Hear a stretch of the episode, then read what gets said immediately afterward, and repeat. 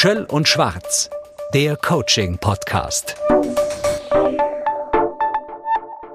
Herzlich willkommen zu Schöll und Schwarz, der Coaching-Podcast mit Raimund Schöll. Hallo Raimund. Grüß dich, Florian.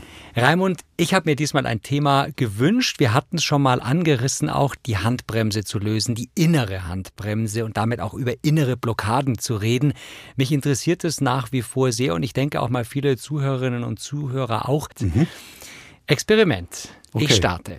Ich bin so faul. Eigentlich will ich mehr Sport treiben, kann mich aber nicht dazu aufraffen. Eigentlich will ich beruflich etwas ganz anderes machen, aber mir fehlt der Mut, das bisherige aufzugeben. Eigentlich will ich viel netter zu meiner Partnerin sein, aber immer wieder schreie ich herum, wenn wir uns streiten. Eigentlich stünde ein nächster Karriereschritt an, aber ich ziere mich, das anzugehen. Eigentlich will ich als Selbstständiger nicht mehr so viel arbeiten, kann aber bei all den Anfragen nicht Nein sagen. Jetzt habe ich das durchaus sehr pointiert fast schon betont, das Wort eigentlich und das Wort aber.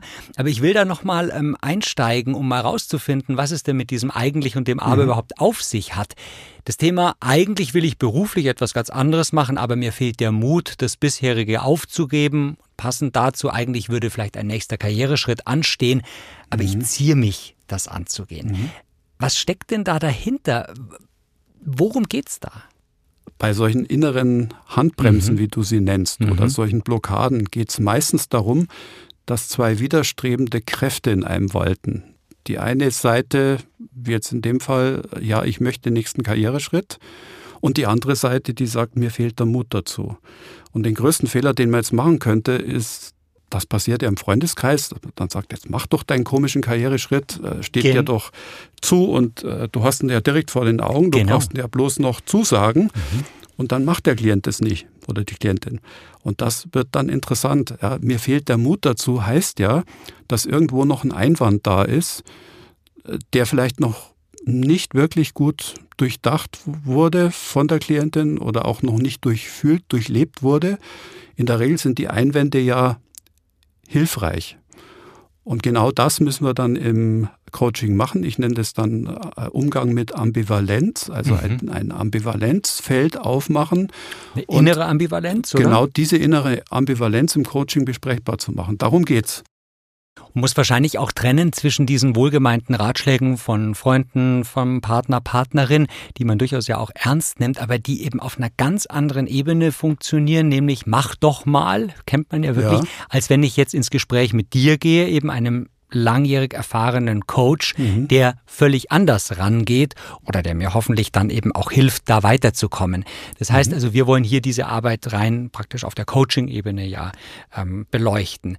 Es geht um diese innere Ambivalenz, auf diese sich von einer Seite zur anderen ähm, gezogen zu fühlen, bis hin dazu könnte ich mir vorstellen, wenn das zu stark wird, dann zu einer Zerrissenheit. Und ja. das ist ja gar nicht zielführend. Nee, in der Tat. Also wenn ich jetzt wirklich vor schwerwiegenden Entscheidungen stehe, Beispiel, ich trenne ich mich jetzt von meiner Frau oder bleibe ich weiterhin mit ihr zusammen mhm. oder bleibe ich jetzt in dieser Firma oder mhm. steige ich hier komplett aus? Das mhm. sind ja Weichenstellungen. auf. Ja, natürlich, das sind ja Weichenstellungen im Leben. Da geht es ja wirklich darum, wie das Leben die nächsten zehn Jahre ausschauen wird. Mhm. Und da müssen wir uns schon klar machen, wenn jemand vor so einer Frage steht und da eine Ambivalenz verspürt, wäre das ja völlig normal. Also da geht es ja nicht immer um die Frage, kann ich das jetzt tun oder kann ich es nicht tun? Natürlich technisch könnte ich es tun, mich von der Frau zu trennen oder technisch könnte ich den nächsten Karriereschritt anstellen. Mhm. oder aufbrechen einfach genau, und äh, in die Toskana runterfahren und äh, dort sein. Ganz genau. Und jetzt sind wir ja schon beim Thema. Das heißt, ich muss ja mir auch erstmal überlegen als Klient oder jemand, der in dieser Ambivalenz drinsteckt, ja, worum geht es jetzt eigentlich hier? diese Fragen sind ja oft vordergründig. Im Grunde genommen geht es ja, was dahinter steckt, sind häufig Lebensmotive, die sich unter Umständen widersprechen können. Und dann äh, muss man sich das anschauen. Also was mir wichtig ist, wenn wir dann in so einer Ambivalenz, einem Ambivalenz-Coaching letztendlich sind, dass wir beide Seiten anschauen und wirklich schauen, was steckt dahinter. Und was meistens dahinter steckt, ist, dass verschiedene Werte, da vorkommen in dieser Ambivalenz und die sich unter Umständen auch miteinander streiten oder nicht miteinander klarkommen. Oder es gibt auch unterschiedliche Lebensmotive, die ich vielleicht im Moment habe, die sich auch streiten miteinander. Und äh, daher ist es wichtig, über diese Fragen ganz ruhig und ausführlich dann mit einem Helfer in ein Selbstgespräch zu klären. Ist es denn grundsätzlich wichtig, es zu akzeptieren, erstmal, dass es diese beiden Seiten gibt? Oder ja. darf ich mich auch schon gleich, wenn ich es erkannt habe, auf eine schlagen, auf eine naja, Seite? Das ist tatsächlich erst einmal der, der erste wichtige Schritt auch im, äh, in, in dieser Beratung, dass der Klient zunächst mal dein, seine Ambivalenz überhaupt akzeptiert. Viele sind ja so, dass sie sagen, ich brauche jetzt jemanden, der mir sagt, was ich tun soll. Also geh in die eine oder geh in die andere Richtung. Mhm. Bitte, lieber Coach. Ist ja verständlich aus genau, menschlicher Sicht. ich auch den Wunsch. Ne? Genau, also verständlich, dass man dann jemand haben will, der für einen die Entscheidung trifft. Aber letztendlich ist das keine Entscheidung, äh, sondern eine Entscheidung, eine gute Entscheidung ist immer, die du triffst mhm. aus eigenem Willen heraus und vor allen Dingen mit einem ganz guten Gefühl. Wir müssen uns ja klar machen, dass viele Entscheidungen auch in Kopfgeburten ausarten können. Oh ja die dann quasi irgendwie sexy klingen und auch möglicherweise, ja, wo man sagt, auf so einem Kopfniveau, ja, das klingt doch eigentlich gut, dann mache ich halt den nächsten Karriereschritt. Mhm. Aber du hörst dann schon an meiner Stimme, und das genau passiert dann, dass Klienten dann so reden und ich höre ja die Stimme und dann sind wir schon wieder im Geschäft. Trotzdem lässt du es, glaube ich, zu, so wie wir uns auch im Vorfeld mal unterhalten haben, dass du eben gewisse Ideen und wenn man es jetzt auch vielleicht als Spinnerei bezeichnet, mhm. durchaus zulässt und ja. den Klienten oder die Klientin motivierst, das mal zu skizzieren. Wie funktioniert so ein Prozess? Der Prozess funktioniert in der Regel so, dass man zunächst erstmal diese Wahrheit sich anschaut. Naja, ich habe hier einen sehr ambivalenten inneren Konflikt letztendlich und der nächste Schritt ist dann überhaupt mal die Stimmen, die innerlich so sprechen mit einem, dass man die sprechen lässt. Und meistens gibt es ein paar Stimmen, die etwas dazu sagen. Und der nächste Schritt ist dann einfach mal die Optionen, die jemand so im Kopf hat. Wenn du jetzt sagst, du möchtest dich beruflich verändern, nächsten Karriereschritt, ja, gibt es da jetzt nur eine Option oder gibt es da verschiedene? Und dann kommt vielleicht zutage, dass jemand sagt, ich habe das Angebot, in einen anderen Bereich in der Firma zu gehen. Oder ich könnte sogar nach Brasilien auswandern. Mhm. Ein drittes Angebot war, dass ich in die Personalabteilung wechsle. Da hätten wir schon drei Optionen. Und diese Option liegt man dann erstmal auf dem Tisch und schaut, okay, welche dieser Optionen ist denn eine, die jetzt wirklich bei dir überhaupt in die engere Wahl kommt? Mhm. Ja? Also man kann das durchaus erstmal auch versuchen einzugrenzen. Also durchaus das im Bereich der Karriere, das ist jetzt ja noch gar nicht so die wahnsinnig verrückte Lebensplanung auszusteigen, wie wir es jetzt vorher genannt haben, mhm. und eben in die Toskana zu fahren und dort möglicherweise zu schreiben oder zu malen, was man ja auch immer wieder als Ideen hört oder den ja. berühmten Vierseithof zu sanieren. du hattest vom Kopf gesprochen, der uns ja oder wahrscheinlich die meisten Menschen doch steuert. Und das Gegenteil wäre der Bauch. Also einfach zu sagen, ich mache das jetzt. Ich steige jetzt ins Auto und mache das. Was ist denn zu diesem Kampf zu sagen zwischen Kopf gesteuert und aus dem Bauch raus? Die Bauchentscheidungen oder Bauchideen sind ja immer erstmal interessant, wenn jemand aus dem Bauch raus sagt, ja, ich will diesen Vierkanthof in der Nordtoskana, das möchte ich haben. Natürlich steigt man dann erstmal ein und sagt, na gut, dann lass uns doch mal darüber reden. Ja. Und trotzdem, äh, nach einer Zeit kriegt man dann schon auch als Außenstehender, der ich ja dann bin als Coach, kriegt man dann schon mit, hoppla, die Idee, die hört sich irgendwie zwar nett an, aber irgendwie ist die stimmig und äh, ich spiegel das dann Klienten schon zurück und sage, äh, gehen Sie doch mal in die Zukunft und stellen sich vor, Sie sind in drei Jahren ein äh, mhm. Schafhirte in der Nordtoskana. Mhm.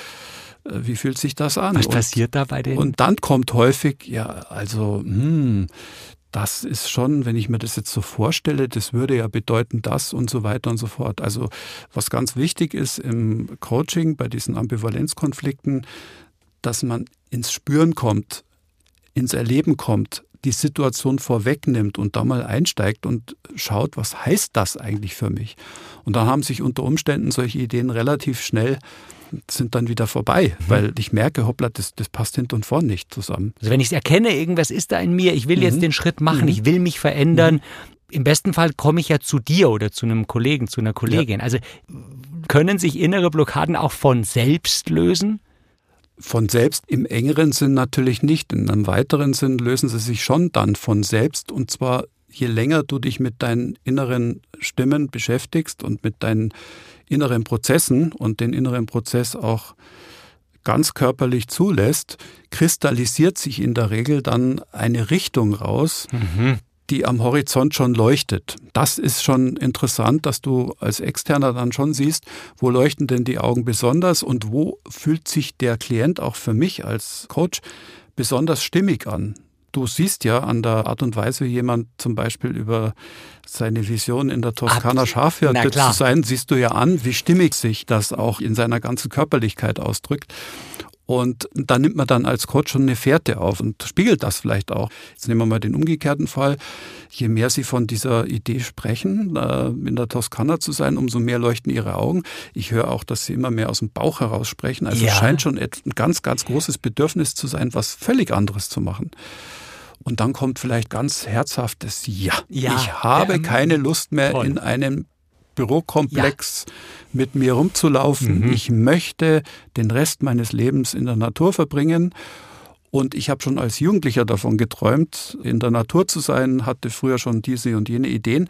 Und du merkst dann förmlich als Coach, wie plötzlich ein Wert auftaucht in diesem Gespräch und der Klient so richtig in einen sehr ressourcevollen Zustand kommt. Mir fällt da gerade dieses Bild ein, dass man öfter auch Reportagen im Fernsehen sieht, wo Leute eben genau diesen Schritt gegangen sind, irgendeinen Traum zu verwirklichen und sie dann wirklich überzeugend in die Kamera sagen, das war die beste war Entscheidung, das war der ja. richtige Schritt. Also das wäre ja dann schon das Top-Ergebnis, ja. aber ich habe richtig gespürt, als du gerade das beschrieben hast, bei mir wäre es jetzt nicht direkt der Vierseithof in der Toskana, ja. aber durchaus andere Dinge, wo ich sage, ja, da kann ich total leidenschaftlich und begeistert davon erzählen. Das heißt, das greifst du schon auf und bestärkst den Klienten. Ich bin mal stellvertretend in einen fiktiven Klienten gegangen mhm. äh, und habe das so für mich nachvollzogen, ne? mhm. dass der vielleicht so begeistert wo er hinstrebt, ja. oder spürst du das? Ähm ja, man kann es dann schon sehen. Und was du gerade noch mal erzählt hast von äh, wegen, ich habe das mal in einem Film gesehen. Mhm.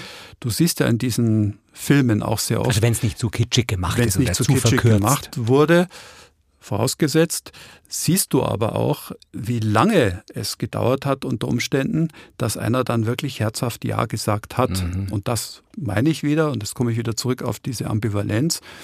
Ich muss es einfach als Mensch ertragen, wenn ich das Gefühl habe, ich habe eine Handbremse, dass ich einfach diese Ambivalenz eine Zeit lang mit mir rumschleppe.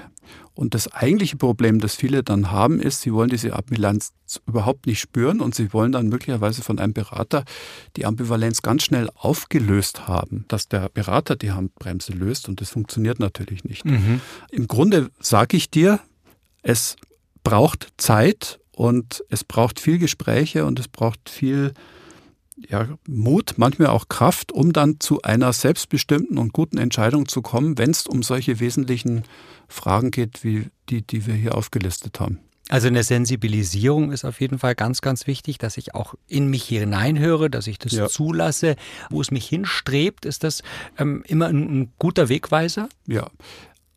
Stichwort Lebensmotiv ist ein ganz wichtiger Baustein in dieser Arbeit. Wenn wir jetzt mal auch in die Biografie desjenigen gucken, der mhm. gerade diesen Ambivalenzkonflikt hat, ist ja auch immer die Frage, was treibt dich denn momentan? Ja, wo, wo zieht es dich hin? Also welcher nicht erfüllte Wunsch arbeitet da in dir? Und da hinzuschauen mit dem Klienten ist ein ganz wichtiger Punkt. Die Lebensmotive sich genau anzuschauen und zu gucken, ja, wo geht's denn hin? Und was macht auch Sinn in meiner Biografie dieses jetzt zu tun. Ich gehe jetzt von mir aus. Ich habe früher mal davon geträumt, Rockstar zu werden. Mhm. Ich könnte natürlich jetzt eine Kopfgeburt haben und sagen, hey, jetzt ich mit Mitte 50, ich mache jetzt doch noch mal einen auf Rockstar. Klar. Und wenn ich es mir vielleicht biografisch anschaue, komme ich zu dem Ergebnis, ja, das war ein Jugendtraum, mhm. Aber Rockstar zu sein, hat in meiner ganzen 30-jährigen Laufbahn, die ich jetzt hinter mir habe, eigentlich nie eine Rolle gespielt. Ich habe mhm. immer viel Musik gehört, aber ich habe nicht mehr viel auf meiner Gitarre gespielt, ich habe auch nicht mehr viel gesungen und ich war auch in verhältnismäßig wenigen Rockkonzerten. Ja. Also ist diese Kopfgeburt, Rockstar zu werden, tatsächlich eine Kopfgeburt und ich lasse die Finger davon, weil ich eben spüre, dass es überhaupt nicht in meine Biografie passt. Und kommen wir zurück auf den Manager, der vielleicht tatsächlich von diesem Vierkanthof in der Toskana träumt. Mhm. Bei dem könnte es ganz anders sein. Vielleicht war der die letzten 20 Jahre schon dauernd in der Toskana. Vielleicht hat sich der mit mhm. Bauweisen beschäftigt. Ja. Möglicherweise macht seine Lebenspartnerin auch immer wieder einen Ansatz, dorthin auszuwandern. Mhm. Und wenn ich das merke und wenn ich das spüre und wenn der Klient das dann auch für sich merkt, dann kommt er irgendwann mal zu einer stimmigen Entscheidung und sagt, okay, ich nehme jetzt all meinen Mut zusammen und verwirkliche jetzt hier nochmal meinen Lebenstraum und mache das. Aber ich mache es jetzt wirklich aus eigener freier Entscheidung und nicht, weil ich dort von meiner Frau oder von irgendjemand anderem hingetrieben wurde. Ich greife da gerade das Wort Mut auf, was du gerade erwähnt hast, auch in zweierlei Hinsicht, weil ich finde es eben auch mutig, dass du sagst, ich wollte zwar Rockstar werden, aber die letzten 30 Jahre, wenn ich mich ehrlich beobachte, hat es gar ja. nicht so eine große Rolle gespielt. Aber am Biertisch hätte es mich hätte es sein können, dass ja. ich mich richtig begeistert hineinbegeben hätte mit irgendeinem Kumpel und wir hätten fantasiert, dass wir mhm. jetzt doch noch eine Rockband machen. Das hätte am Biertisch gelangt und hätte uns vielleicht am Biertisch auch eine hohe Motivation gegeben, aber am nächsten Tag oder eben in so einem Gespräch wird mir dann spätestens vielleicht aufgefallen, vergiss es, Raimund Rockstar ist vorbei.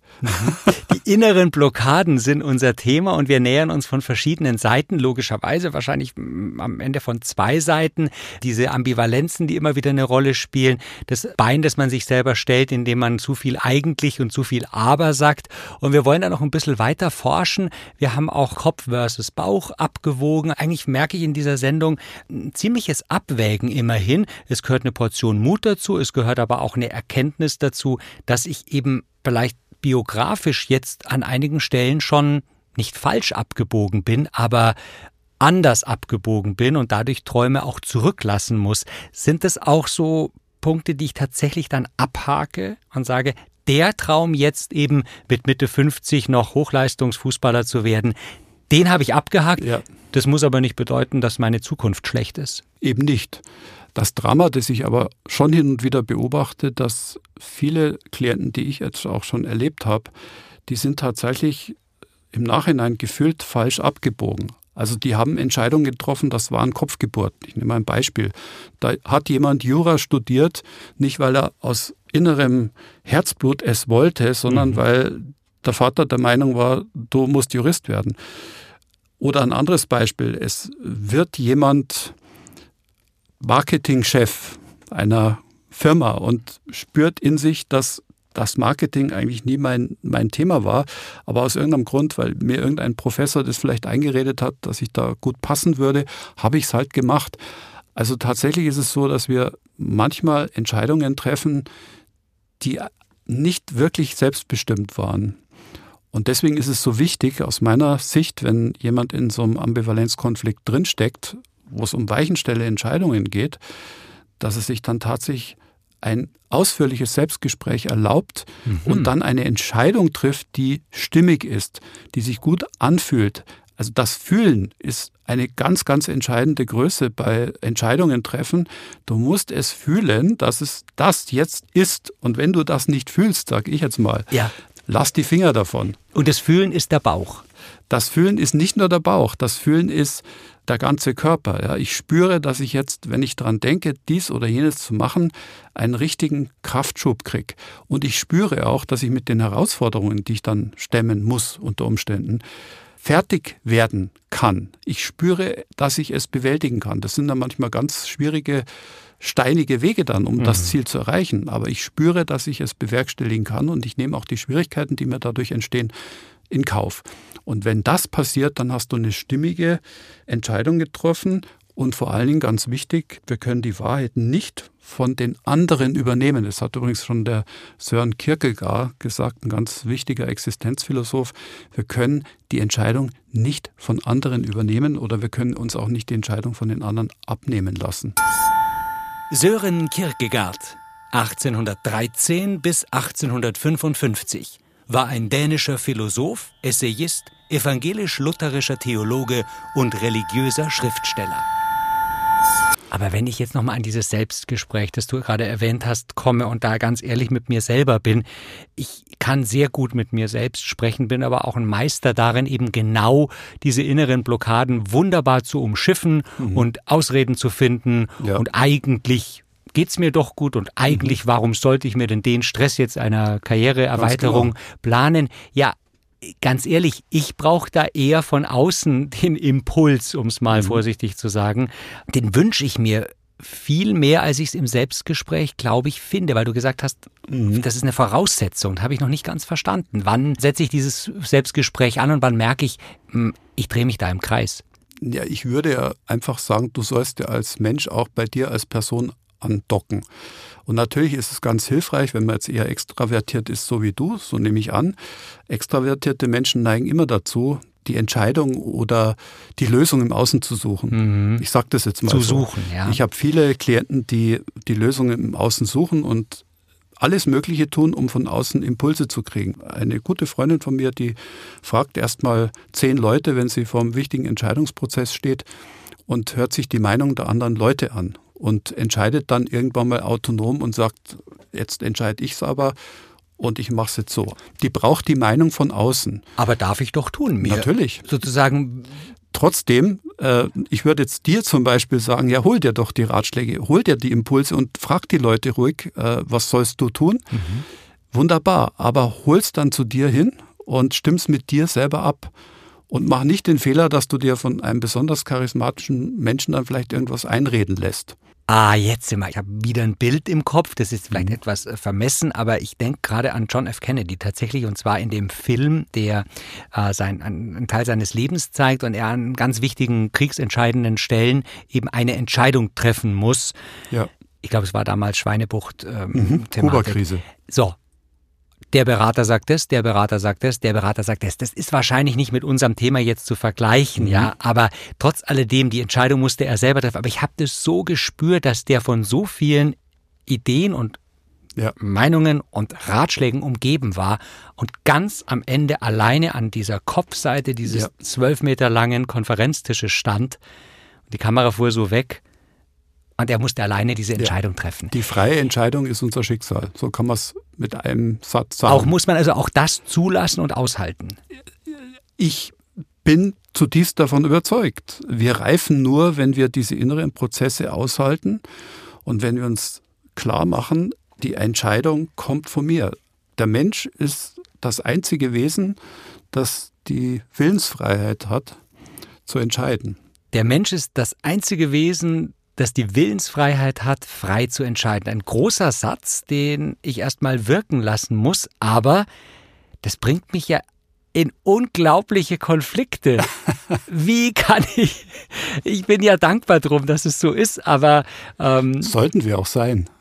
Damit kann ich die inneren Blockaden lösen.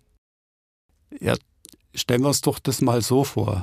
Du hast dein ganzes Leben lang hast du diese Ambivalenzkonflikte. Mhm. Wir haben Entwicklungskrisen, wir haben Lebenskrisen. Wir stehen immer wieder vor neuen Entscheidungen, mit denen wir letztendlich unser Leben gestalten. Und wenn du dir ständig die Ambivalenz nehmen lässt und sie mhm. nach außen delegierst ja. oder diese Ambivalenz in dir gar nicht aufnimmst oder sie gar nicht zulässt und damit nichts machst, würde ich mal sagen, nimmst du dir was an Reifungschancen. Und es gibt tatsächlich Menschen, die diese Reifungschancen, diese Ambivalenzkonflikte nicht als Reifungschancen sehen, sondern nur als eine technische Frage. Und die nehmen sich unter Umständen unheimlich viel. Also was Besseres gibt es denn als diese freie Entscheidung, die ich mhm. treffen kann? Und was Besseres gibt es durch diese freien, auch teilweise schweren und vielleicht auch anstrengenden Entscheidungen, an denen zu wachsen. Aber das finde ich sehr schön. Reifungsprozesse auch im Sinne von Erwachsenwerden. Das ist ja jetzt nicht mit, indem man 18 geworden ist, ist man erwachsen, sondern von meinem Gefühl zumindest ist es ein unendliches Erwachsenwerden, indem man eben immer wieder neue Dinge lernt. Wir haben ja darauf geschaut, innere Blockaden überhaupt erstmal zu erkennen, im besten Fall auch zu lösen und hatten Ihnen am Anfang ja fünf Beispiele genannt, Blockadebeispiele. Und die werde ich jetzt nochmal exakt so vorlesen und nur zwei Wörter verändern. Da bin ich jetzt gespannt, wie sich das anhört. Ich will mehr Sport treiben und kann mich nicht dazu aufraffen.